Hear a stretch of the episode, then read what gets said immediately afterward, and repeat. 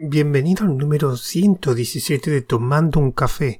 Mi nombre es José Jiménez y en este episodio voy a contar lo que ha pasado en verano. Bueno, a la gente que habitualmente escucha este podcast sabrá que yo en verano pongo la mayoría de mis proyectos en lo que se llama modo vacaciones, que simplemente es eh, dejar de publicar con la periodicidad que suelo hacerlo. Aparte también los podcasts suelo tener un, parón de, varios meses, aunque quitando el podcast de, entrevistas, la mayoría pues publico cuando, cuando me apetece o cuando tengo algo que contar. Pero bueno, en definitiva, eh, paro bastante la periodicidad, tanto de los canales de Telegram, que lo que hago es que escribo de vez en cuando en vez de semanalmente eh, que hago una publicación dependiendo del canal pues, cada determinados días. Y lo que me gustaría es pues pues a empezar con este, este nuevo episodio del podcast, pues digamos, empezar o estrenar la, nueva temporada. Y quería comentaros qué ha pasado en este verano. Creo que el parón lo empecé a mediados de julio. Creo que fue cuando paré la mayoría, de hecho, bueno, el canal de, Telegram de entrevista lo paré. El de, el de Python, pues publicaba una vez a la semana. Y el único que no paré, que el, el de Linux, que ahora después lo comentaré, y los podcasts creo que hice una charla con el de aviones de papel con Rubén. Y creo que poco más. Así que, bueno, vamos a empezar un poquito. ¿Qué me ha pasado? Por ejemplo, uno de ellos, que es el de aviones de papel, que es mi podcast, que solo hablo de Telegram, pues comenté la situación que me ha pasado, que ha sido que durante el mes de finales de julio agosto, pues han baneado en Telegram ¿Qué es lo que pasó? Bueno, para empezar ya tenía un reporte de spam por una persona que era muy especial, digamos, cuando a ti te escriben por privado en Telegram tú puedes reportar como spam y da igual lo que diga. Telegram automáticamente, digamos, te da un, strike. Y cuando tienes ya varios, pues te mete una limitación por, por spam. Y da igual lo que escriba. De hecho, cuando mm, intentas hacer una apelación, lo que te dice en la apelación es que era un mensaje privado y que eso depende de la persona que lo reciba. Bueno, pues me encontré una persona que básicamente lo que hizo es algo que me ha pasado varias veces este verano y que después comentaré, digamos, eh, también hablaré de él, que es mi canal de pago de, Telegram, de, de, aplicaciones de Linux, que básicamente yo distribuía un enlace donde a partir de ese enlace podía realizar el pago y poco más, no había más cosas, no había, bueno, pues había gente que pulsaba en ese enlace y no pagaba. Entonces a mí me salía pues una, una solicitud de, de acceso al canal y que no se quitaba. Evidentemente, pues yo lo que intentaba es ponerme en contacto con, con la persona para decir si era un error y la mayoría me decía, bueno, pues hubo uno que básicamente pasó de mí, aunque pulsó en ese enlace sabiendo que era de pago, que solamente se podía pagar, no sé lo que esperaba ver. Y, bueno, y le molestó que me pusiera en contacto con él por privado y me hizo un reporte, un reporte por spam. Después, dos o tres semanas, o sea que ya tenía un reporte. Cuando tienen más de un reporte al mes, creo que es cuando te meten una limitación. Ahora explicaré lo que es. De buena primera, estaba hablando en un grupo de, de atareado, en el grupo de Linux atareado, y una persona por privado empezó a repetirme un mensaje muchas veces y yo no entendía lo que pasaba y al responderle simplemente le dije que qué estás haciendo, que no entiendo lo que pasa. Dos minutos después eh, tuve una limitación. La limitación por spam lo que te hace primero es una temporal, que cada, que son creo que tres o cuatro días, donde no puedes escribir mensajes privados ni puedes escribir en grupos públicos. Por eso me di cuenta, porque el grupo de, de atareado es público. Y básicamente mm, no podía escribir ni podía pedir privado. Y a partir de ahí, pues fue el, digamos, un poquito el suplicio de apelar a Telegram. Telegram tiene varias formas para, digamos, saber lo que te pasa. En este caso tiene el spam bot, que como su nombre dice, un bot, donde a través de unos menús pues puedes hacer una apelación y puedes saber que te han limitado. Bueno, pues a partir de ahí yo empecé a ponerme en contacto por ahí por Telegram, también me puse en contacto por el de soporte, por un grupo de soporte o de canal de soporte de Telegram, por un correo electrónico que también tienen. Y salvo en el grupo de soporte que al final me dijeron, dice, mira, nosotros somos de soporte, que no te podemos ayudar en lo que te está pasando, pero no te podemos ayudar porque eso se encarga otra gente. Ahí, por ejemplo, me dijeron que estaba que tenía una de las veces de... Porque es que era muy curioso, porque me quitaban la limitación, después me la volvían a poner, me la quitaban, me la ponían, me la quitaban, me la ponían así incluso tres o cuatro veces. A lo largo de una semana, incluso en un mismo día, pasó que me quitaban la limitación y volver Y en soporte fue donde me dijeron que tiene una limitación permanente, no temporal, que suelen ser tres días. Bueno, al final, a mediados mm, pasado la segunda quincena de agosto, pues ya lo que hice, básicamente me he creado una cuenta B de Telegram, que esa básicamente no la voy a utilizar en ningún grupo, en ningún canal, nada. Solamente la voy a utilizar para eh, ponerme en contacto con la gente, porque yo en varios de mis proyectos me pongo en contacto con la gente eh, por privado en Telegram, pues para hacer charlas de 24H24L, para el canal de Telegram de entrevista o para charlas en, en otros podcasts.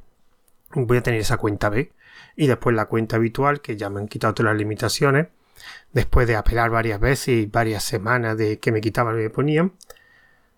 Pero básicamente, mm, resumiendo, apelar en Telegram es bastante... No te comunican nada básicamente, simplemente llega un momento en que te quita la limitación y, ya está. Pero realmente es un sistema que está muy mal montado, sobre todo en la reporte de spam, porque simple y llanamente es por enviar un mensaje privado, sea de lo que sea. No es por insultar, ni por ni que vender negocios de Cristo, ni, ni nada. Simplemente si la otra persona le molesta, y se supone que ven los mensajes que reporta spam. Yo, mm, por mi experiencia, eh, no, es imposible, porque si supieran por qué yo le escribí, por ejemplo, a, esa persona que me estaba repitiendo un mensaje, se hubieran dado cuenta que, que, algo fallaba. Pero bueno, al final ya esa cuenta, mi cuenta principal de Telegram ya mm, la han quitado el reporte y ya está, bueno, pues a seguir. Más cosas. Una de las cosas que, bueno, una, de las cosas que tengo son un newsletter y de hecho tengo una newsletter que ya llevo varios años, aunque he tenido ciertos parones que se llamaba Escribiendo un café. Y llevaba un tiempo que no utilizaba y decidí hacer un cambio y ahora se llama Aprendiendo Lino y era una newsletter que creo que ya lo comenté en otro episodio que básicamente para que sea más fácil de escribir es una noticia, una aplicación, un recurso y una reflexión todo sobre Lino. Como solo me encargaba de Lino y antiguamente escribiendo café pues había alguna otra temática, pero como ahora con el nuevo cambio y con el nuevo, digamos, relanzamiento de los unidades, decidí cambiando a aprendiendo Linux. ¿Por qué? Porque eso es lo que, lo que hablo, hablo de Linux básicamente. Pues resulta que Daniel Primo, una persona que conozco desde hace muchos años, sobre todo por Telegram, y ha participado en muchísimos proyectos de los que tengo, pues sí tiene una newsletter, se llama Web Reactiva, bastante conocida. De hecho, también tiene una membresía.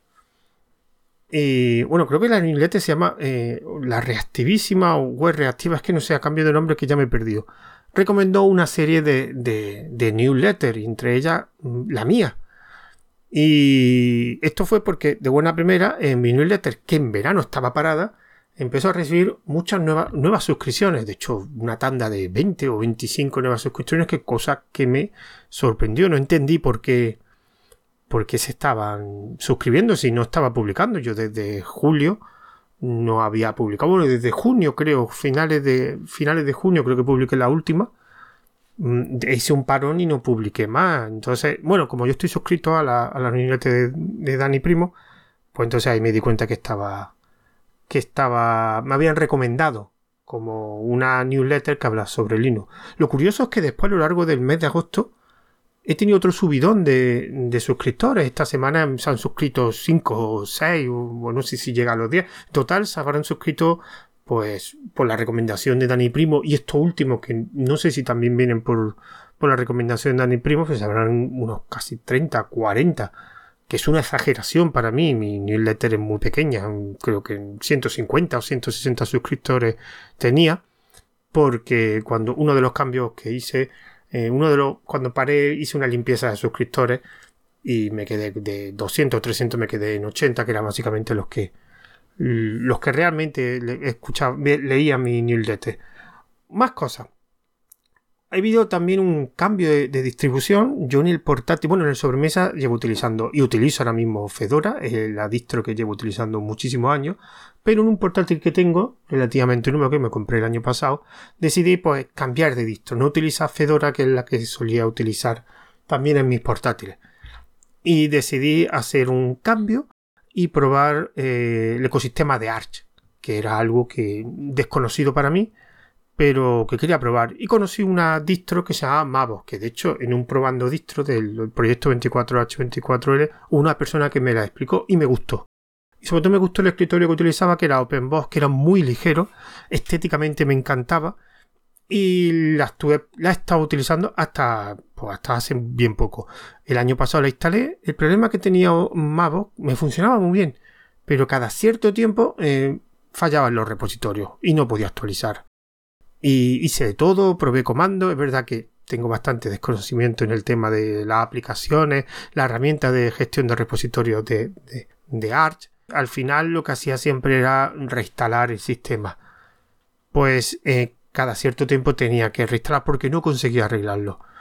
Eh, a principios de verano me pasó la última vez y dije que ya era la última oportunidad que si seguía fallando otra vez la actualización de repositorios, que no sé por qué fallaban tanto los repositorios. Después me han dicho que es que en Manjaro, el Mapo viene de Manjaro y de bueno, y de algunas aplicaciones de otras de otras distribuciones, pero principalmente utiliza los, unos repositorios propios de Mapo y también los de Manjaro que parece ser que Manjaro es que fallan mucho los repositorios. No lo sé porque no, no Manjaro, pero me han dicho varias personas que, porque a mediados de verano me dio el último fallo de repositorio, intenté arreglarlo, pregunté y mira, me cansé. Y al final, como no quería salir de Arch, intenté eh, utilizar alguna que tuviera OpenBox. Varios me recomendaron en Deabur, que una cosa que tiene en Deabur es que tiene un soporta un montón de escritorios. Y como me la recomendaron, algunos dicen que es como el Linux Mint de, Arch, pues al final la instalé, cogí la edición de OpenBox. Lo único que pasa es que es mm, muy espartana en el aspecto estético, pero bueno, se pueden poner temas, esto bien me he puesto. Me han dicho personas, dicen, no, esto te mete en un repositorio GitHub y te puedes bajar un tema y te lo deja, digamos, bonito, porque OpenBox de Mago me gustaba mucho el aspecto estético. Pero no lo he hecho. Lo que sí es verdad que funciona muy bien, muy bien, muy bien, es muy fácil de instalar es muy estable. En verano es verdad que el portátil no lo utilizo tanto como, como en invierno, pero funciona muy bien. Entonces, eh, por ahora lo voy a utilizar. Me han dado ganas de probar una, una distro inmutable en el portátil, pero bueno, me voy a pensar, antes voy a informarme bien, porque me gustaría utilizar una del ecosistema Arch, pero realmente en el ecosistema Arch no hay muchas inmutables eh, sobre todo donde eh, parece ser que están funcionando mejor en tema de Fedora, que de hecho había un probando distro con Eduardo Medina donde me explicó Silverblue. También está Kinoite, que es una inmutable de KDE con Fedora. Y también en SUSE, que micro se llama. Pero por lo que he preguntado en Arch eh, está Blendos. Y me han recomendado también Nixos, que también se puede decir que es como una inmutable. Pero en el tema de, de Arch me gustaría estudiarlo bien ver si están tan desarrolladas como, como en Fedora o como micros de SUSE y si eso pues da el salto inmutable en el portátil.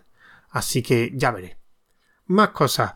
Bueno, al final en verano también he dado, además fue hace poco, hace una semana, llevo, ya tuve que hacer el cambio. Yo me sorprendió en la última Fedora porque funcionaba Wayland KDE y el driver de libre de, de Nvidia, el NoVA, creo que se dice funcionaba. Básicamente funcionaba con los tres monitores que tengo. Y generalmente en versión anterior de Fedora no funcionaba Wayland y no funcionaba bien con los tres monitores el driver libre. Pero en la última, en el cambio de Fedora 38, sí. ¿Cuál es el problema? El problema es que el rendimiento del driver libre es muy regular. Muy irregular.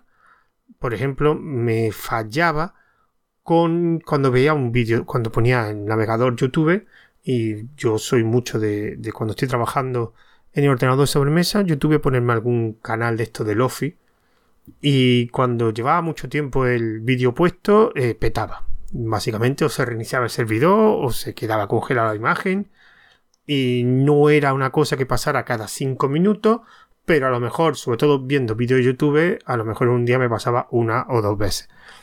Intenté, pues lo bueno del drive noveado es que puedo actualizar el, kernel. He estado varios meses, pues digo, bueno, a ver si actualizando el kernel y a ver si hay suerte y se actualiza también los drivers. Pero es que cada vez va peor. Y ya estas dos últimas semanas era imposible. También me estaba afectando en el tema de, mm, del streaming en Telegram, que es lo que yo suelo utilizar. Pues los probando distros o las charlas también. He intentado hacer alguna charla por Telegram, pero me daba fallo. Por ejemplo, en la, cuando grababa, que grabé hasta julio, eh, grabé varias entrevistas de eh, entrevista al cuadrado, que lo que hacía era las grababa en vídeo por Telegram y tuve algunos problemas bastante gordos con, con el vídeo. se me salía del streaming, se cerraba Telegram. Pero bueno, como era en verano y en verano no hago tanto streaming y tanta historia de vídeo, pues lo dejé. Lo que pasa que es que ya me fallaba con YouTube demasiado. Así que da el cambio de Nvidia, pues lo único que he tenido que hacer es instalar la última versión del drive Nvidia, no sé si eran 530 o 535, no lo recuerdo. Me daba un fallo como diciéndome mi tarjeta de gráfica muy muy antigua y me decía que como que no estaba soportado y que me daba un fallo, pero la instalación finalizaba. Y digo, bueno, pues no sé si fallará. Cuando eh, arranqué después con el drive propietario, me daba no un error, sino me decía algo que fallaba del de DKMS, que es lo que te permite actualizar los, los kernels, me parece, lo que me han comentado. Pero realmente ya, ya funciona bien. Lo único que pasa que el último kernel que tenía instalado en Fedora no está soportado por el driver. Que era creo que el 6412 me parece. Y tengo que utilizar 6411, la versión anterior. Simplemente eso. En vez del listado el más moderno, pues el penúltimo sí me lo soporta y se va a quedar ahí. O sea, por mucho que se actualice el kernel, el driver de Nvidia, pues parece que no soporta esas versiones más modernas, que era una de las cosas que me fastidiaba mucho del driver de Nvidia. He intentado instalarlo por repositorio. El problema es que yo tengo Wildland y KDE. La mayoría de los tutoriales que veo para instalarlo en Wayland con un repositorio de Nvidia eh, tienen Genome y parece que hay, que, un fallo en Genome, que, bueno, te lo dicen, que tienes que cambiar unas líneas, pero yo, utilizaba KDE y en KDE no encontraba nada. En, voy más adelante le echaré otro vistazo al tema de los repositorios porque los, los drivers de, RPM Fusion y otro que vi de negativo 17 aparte que estaban, no estaban muy actualizados siempre tiraban de X11, no tiraban de, de Wayland. Pero bueno, más adelante lo miraré, porque sí es verdad que cuando instalaba los drivers propietarios de, de repositorio, sí se actualizaban los kernels sin problema. Pero bueno, vamos a seguir. ¿Qué más cosas? Bueno, ahora mismo estoy haciendo eh, la entrevista número 100 de entrevistas diferidos, que espero publicarla el 4 de septiembre, digamos que también va a ser una entrevista un poco diferente que lo que, lo que voy a hacer simplemente, bueno, lo que estoy haciendo, porque en este momento estoy haciendo esa entrevista, he dividido todos los participantes, o sea, todos los entrevistados del canal de Telegram en varias categorías, una desarrolladores, seguridad, emprendedores, creadores de contenido, creo recordar, y diseñadores, bueno, en cuatro o cinco categorías. Y lo que he hecho es eh, ponerme en contacto ya, ya lo sabré en su momento. No, eh, por ahora las preguntas y las respuestas son anónimas, nadie sabe quién pregunta y quién responde. Pero me he puesto en contacto con una persona de, de una categoría y le he dicho que me haga una pregunta a otra persona de una categoría que no sea la suya, de la que yo he incluido. Por ejemplo, y ahora lo que está viendo, pues por ejemplo, un desarrollador está preguntando a un administrador, uno de seguridad está preguntando a un diseñador de UX, por ejemplo, eh, creo que también ha habido de emprendedor a creador de contenido, de administrador a emprendedor. Entonces, el objetivo era que gente hiciera preguntas a otra gente que no fuera de su ámbito. Me está costando y no sé si va a llegar el lunes 4 porque me imagino que es porque agosto la gente me está costando porque claro, la persona mm, hace una pregunta y tiene que bueno, tiene que responder la pregunta que le ha hecho otra persona de otra categoría y tiene que hacer una pregunta a otra categoría y así hasta 10. El lunes 4 de septiembre es cuando se supone que tengo que publicar. Pero bueno, a ver cómo sale. Yo espero un experimento de entrevista de un poco diferente. Las preguntas están siendo bastante interesantes y te están preguntando de un ámbito a otro cosas que no me imaginaba, pero bueno, está curioso. Más cosas. Bueno, esto es el gran cambio que, que he sufrido esta, o que he realizado en, mis proyectos. Desde principio de verano, ahora antes de verano, yo cambié, eh, digamos, migré o cambié mi canal de un día una aplicación, que era un canal de Telegram que empezó en 2016, que publicaba aplicaciones de Linux. Que cuando era público tenía unos 2.200, 2.300 suscriptores. Por diversos motivos que ya conté en este podcast hace ya tiempo, pues lo hice de pago, de suscripción mensual. Eh, los primeros meses conseguí algunos suscriptores, pero después a lo largo de los siguientes meses de verano no he conseguido nada, he hecho de todo.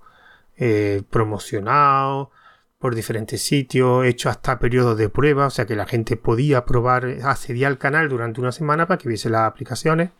De hecho, las aplicaciones que publico ahora en el canal ya no es solo como cuando era público, que básicamente era pues un nombre de la aplicación, una explicación de lo que hace con sus funcionalidades más eh, principales, el enlace a la aplicación, una serie de categorías para que después fuera, para que estuviera el contenido ordenado.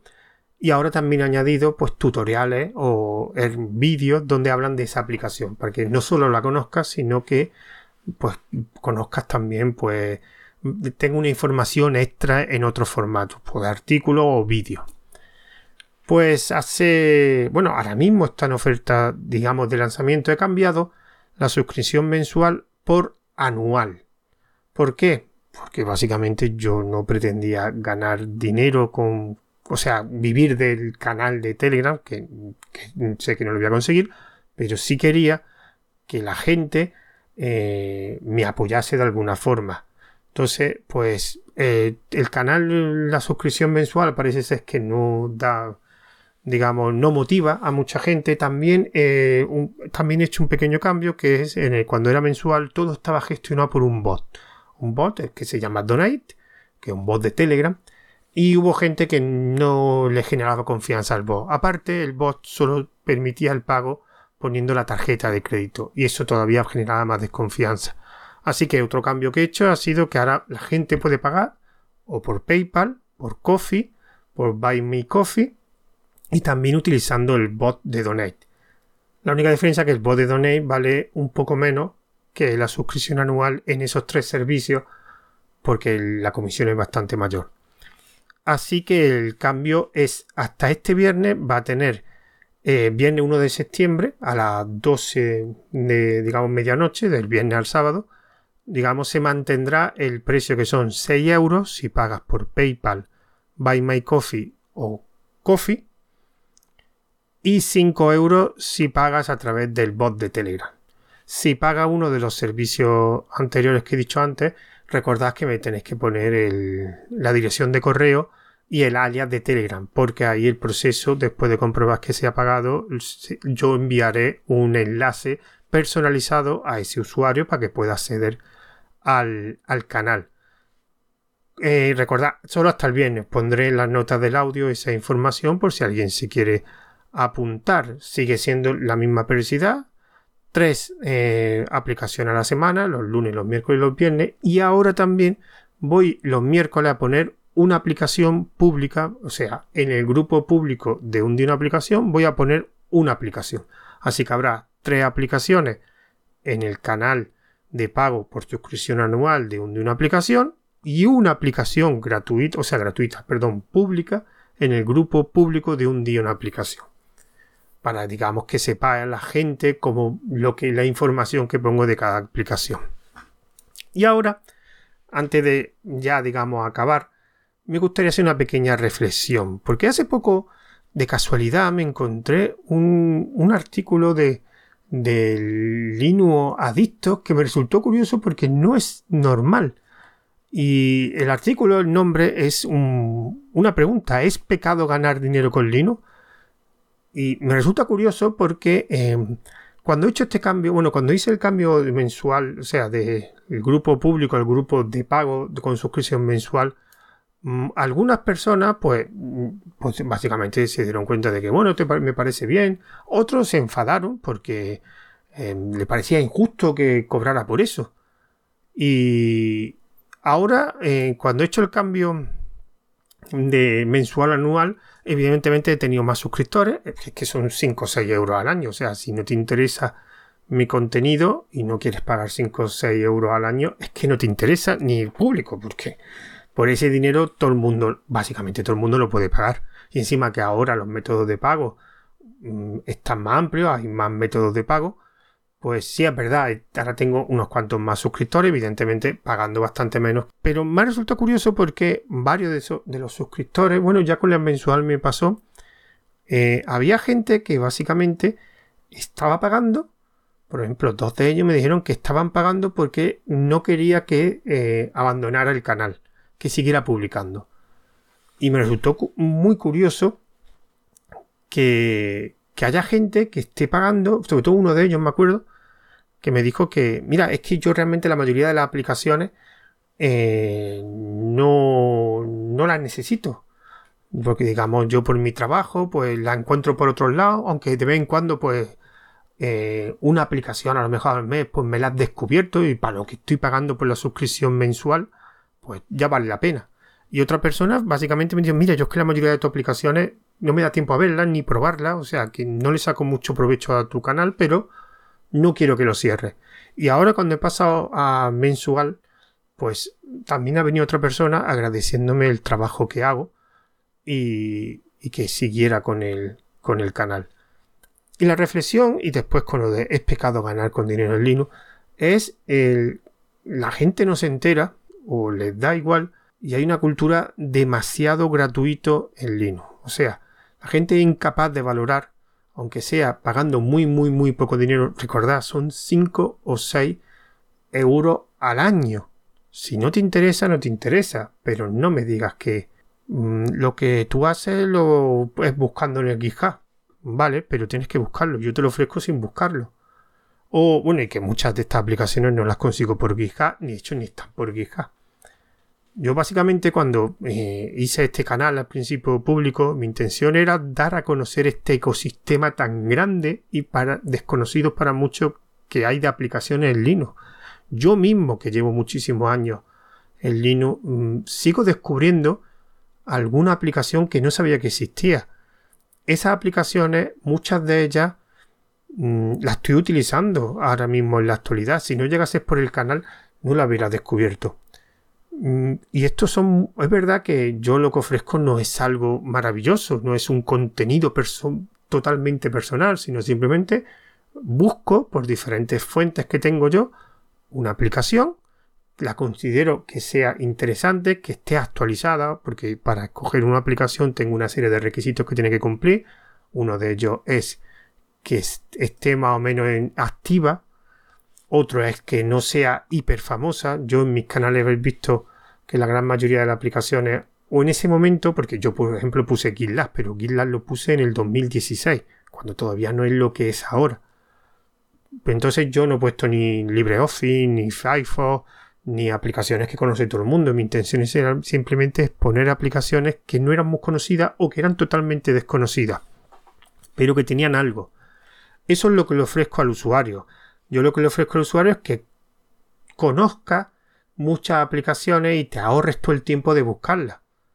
Entonces, tampoco podía, por eso tampoco puedo pedir gran cosa de dinero, porque si ahora si solo acompañase con vídeos, con tutoriales, como por ejemplo hace atareado, pues ahí sí podría pedir algo más de dinero. Por eso hice el cambio del mensual al anual, porque me di cuenta que tampoco a la gente. Eh, hay gente que le puede interesar, pero no se puede permitir pagar mensualmente una suscripción. Pero bueno, mi intención es simplemente que valoren mi trabajo de una forma, eh, aunque sea apoyándome de forma económica. Porque cuando era pública es que llegó un momento en que, es que yo no conseguía dinero. Y para mí eran bastantes horas al mes buscar aplicaciones. Porque el proceso de búsqueda muchas veces tardo más de lo que os creéis. Porque no es fácil. Primero porque algunas aplicaciones ya las tengo puestas. Ya me han pasado más de una vez y más de dos. Una aplicación que quería publicar y me da cuenta que ya estaba publicada. Entonces, cada vez cuesta un poquito más buscar aplicaciones que, sean interesantes y que no, no, haya publicado. Y eso es un poquito más de tiempo. Quería que se valorase ese tiempo. No, no me voy a ser rico con. ni me voy a ganar una nómina con esta. con este canal de Telegram, pero que haya un poco de reciprocidad. O sea, yo aporto algo, pues el que consume ese contenido que me aporte algo. Por ahora eh, se están suscribiendo gente, a ver si hasta el viernes con esta oferta se suscriben algunos más y yo seguiré así. O sea, ya tengo suscriptores, no voy a cambiar. Eh, ya han pagado una suscripción anual, con lo cual voy a estar un año publicando. Y, ya lo dije en su momento, mm, para mí eh, lo del contenido gratuito mm, que no me aporte nada a mí se va a acabar. O sea, yo hay ciertas cosas que lo voy a seguir haciendo gratuito porque me gusta el canal de, de Telegram de, de entrevistas en diferido. Es uno de esos, digamos, ejemplos. Yo no voy a cobrar, aparte que no creo que nadie pagase por eso. No voy a conseguir ninguna inversión, ningún beneficio económico, creo recordar. No, no creo que nadie va a donar por un canal, pero yo me lo paso muy bien. Conozco a gente muy interesante, con lo cual ya tengo reciprocidad de ese entretenimiento y ese conocimiento. Que de hecho, cuando hice los 24H24L, gran parte de la gente que yo conseguí que participara fueron gracias al canal de Telegram. Los podcasts también. Los podcasts no, no consigo ningún duro, ningún euro por, por hacerlo de ninguna forma, ni patrocinio, ni nada. Tampoco lo busco, pero me entretiene. Entonces, eh, y tampoco son muy periódicos, no nos vamos a engañar, no es una constancia, yo grabo cuando me apetece. El canal de Lino era lo único que tenía más o menos periódico, de tres a la semana, tres a la semana, tres a la semana, salvo Navidad y, y bueno, y ahora, ya que ahora es de pago, o sea, hay gente que ha pagado por estar allí. Este verano no he parado de publicar esos tres días a la semana y mm, salvo en Navidad, que a lo mejor sí pararé un poquito, yo seguiré manteniendo las tres aplicaciones a la semana y aportar o dar a conocer aplicaciones que sean interesantes, que tengan ese, ese toquecito que, de utilidad, digamos. Y bueno, en la nota del audio pondré que hasta el viernes es ese, ese precio a partir del viernes, o sea, el sábado, digamos, subirá de precio.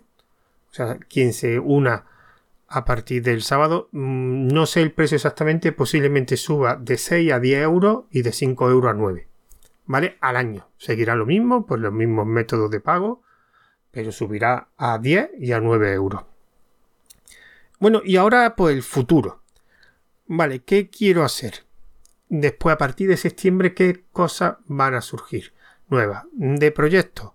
Estoy haciendo un, estoy grabando ya, ya estoy empezando a grabar un nuevo audio curso. Recordar que Mumble, mumble.io, la plataforma de donde puedes subir eh, audio cursos, podcast y, y también newsletter de pago por suscripción o por pago único yo ya tenía ahí desde creo que diciembre del año pasado, tengo ahí un audio curso sobre Telegram, donde, que se llama Aprendiendo Telegram, donde eh, tiene a disposición unos 12 audios. De hecho, este verano subí un audio nuevo sobre eh, carpeta, sobre compartir carpeta. En total creo que son 13 audios, pues ahí abarca todas, digamos, los aspectos de Telegram, administración, seguridad, eh, chat, o sea, funcionalidades de casi todo, de temas, eh, video chat, eh, chat de audio, prácticamente he tocado casi cualquier cosa. Me falta la, la story, la historia, porque algo nuevo y seguramente será el siguiente audio que prepare.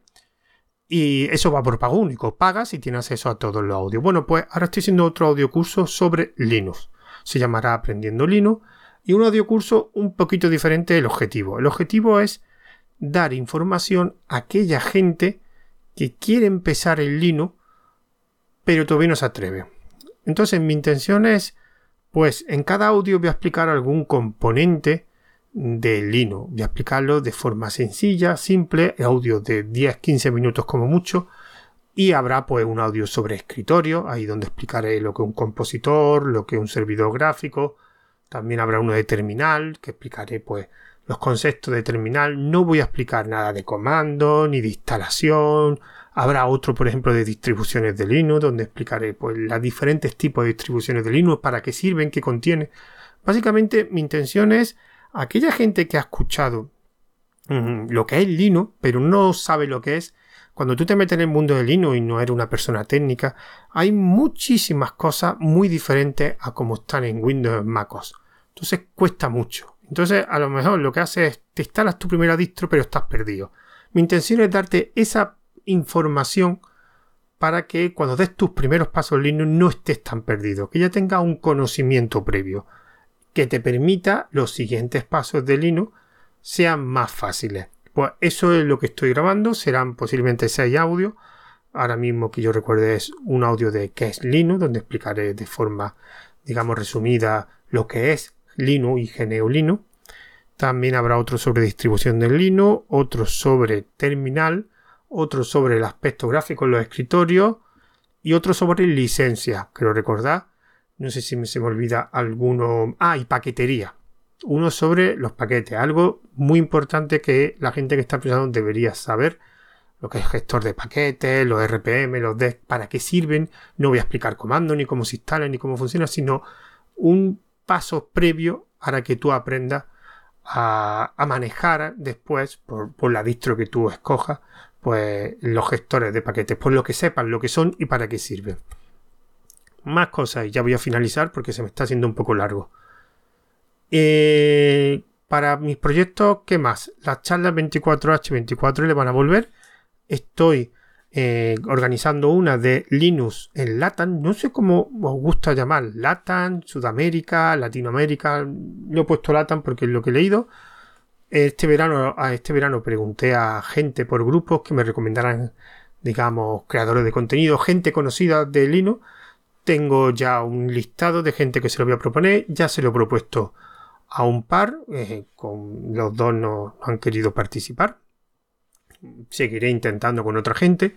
Mi intención es conseguir eh, mínimo tres personas. Yo aparte, o sea, yo sería el moderador y se emitirá un directo por YouTube. Ya hablé con David Vaquero, que me ha dicho que digamos que lo montará en el directo, porque yo con mi equipo no sé si lo soportaría, pero como él tiene experiencia eh, montando, digamos, ya que tiene un canal de Twitch y bueno, y con el podcast que tenemos de formador en tiempos revueltos, y le pregunté que si lo podías producir, digamos que se encargara de, de gestionar el directo, me dijo que sí, así que lo haremos directo en YouTube, después pasaré también el vídeo por Fediverse TV. Y también lo subiré al, canal de 24H24 en Telegram. Pero el directo será en YouTube. Tres personas que tengo que convencer. Y el objetivo es conocer cómo, cómo está allí Linux. Porque desde España me da la sensación de la comunidad española con la comunidad de LATAM. Mm, hay bastante diferencia. Y me gustaría saber qué diferencias son, si la hay, Simplemente conocer cómo funciona Linux allí. Ahora que el driver de. Y ya lo último, ahora que el driver de, de Nvidia mm, está funcionando bien y la parte gráfica la tengo solventada. De hecho, el driver de propietario de Nvidia ya lo he tenido en otra época y, y he grabado directo y streaming. Quiero volver otra vez con los probando distros tengo uno pendiente que tengo que instalarme una, una distribución que se llama DivenX de una persona que conocí en un grupo de Linux que estaba haciendo su propia distribución. Se lo propuse, me pasó un enlace, la tengo descargada, pero la tengo que instalar en un VirtualBoy y, y ver cómo funciona y será un probando distro clásico de una persona me explica cómo funciona una distro. También quiero hacer probando distro de forma solitaria porque me estoy encontrando ya y ya me pasó antes de verano que no conseguía gente para algunas distros que quería probar. Hice, hice un intento con Elementary, pero no conseguía nadie. Y intenté en verano hacer alguna prueba de yo grabándome probando una distro. En este caso fue Elementary, pero debido al drive libre de Noveao eh, me fallaba y de hecho se cortó el, directo. También hice una prueba con una herramienta que también de, que conocí que para facilita mucho el tema de, la mm, instalar en, una máquina virtual una distribución de Linux, pero me falló. Ahora lo pretendo hacer otra vez, que ahora que el driver que tengo propietario de Nvidia no me ha dado problema en otras ocasiones, y lo que voy a hacer es también grabar probando distros yo solo. O sea, dentro de mi ignorancia de la mayoría de las distros que existen, salvo Fedora, que es la que mejor conozco, tengo un listado de distros que me gustaría probar distros que son un poquito diferentes y, me gustaría probar porque quiero probar un poco el, el, mundillo de las distros. No sé un distro hopper, pero sí me gustaría probar el mundo de las distros. Mi problema es que yo soy muy, muy, muy monodistro. O sea, yo llevo muchísimos años probando y utilizando Fedora y fuera de Fedora no conozco nada. Ahora con el portátil pues estoy aprendiendo un poco el tema de Arch con Mavo y con Endeavour, pero me gustaría probar más distros y quiero probar distros un poquito especiales. Eso sí es verdad. Así que eh, tengo ya una, un distro pendiente que, se llama Cristalino y que quiero probarla porque tiene ciertas herramientas específicas que tengo que aprender primero saber muy bien cómo funcionan. Y me gustaría es que esta sería el primer probando distro y después tengo tres o cuatro distros un poco diferentes que también me gustaría probar. Y bueno esto era para ver lo que me ha pasado en verano se me ha hecho larguísimo así que vamos a dejarlo ya aquí Recordad que hay una cuenta de Twitter que es tomando guion bajo un guion bajo café. Si queréis hacerme una sugerencia, algún comentario, hay una cuenta de correo tomando un café arroba nextc.eu. Recordad que este audio, como siempre, estará en el canal, publicado en el canal de Telegram de arroba tomando un café. Y también estará por Anchor FM, bueno, que ahora es Spotify, y Ivo. Recordad que Anchor lo distribuye por innumerables servicios, Pocket Overcast, Apple Podcast, etc. O sea que como tomando un café os resultará relativamente fácil encontrar. Así que me despido de vosotros hasta el siguiente audio. Adiós.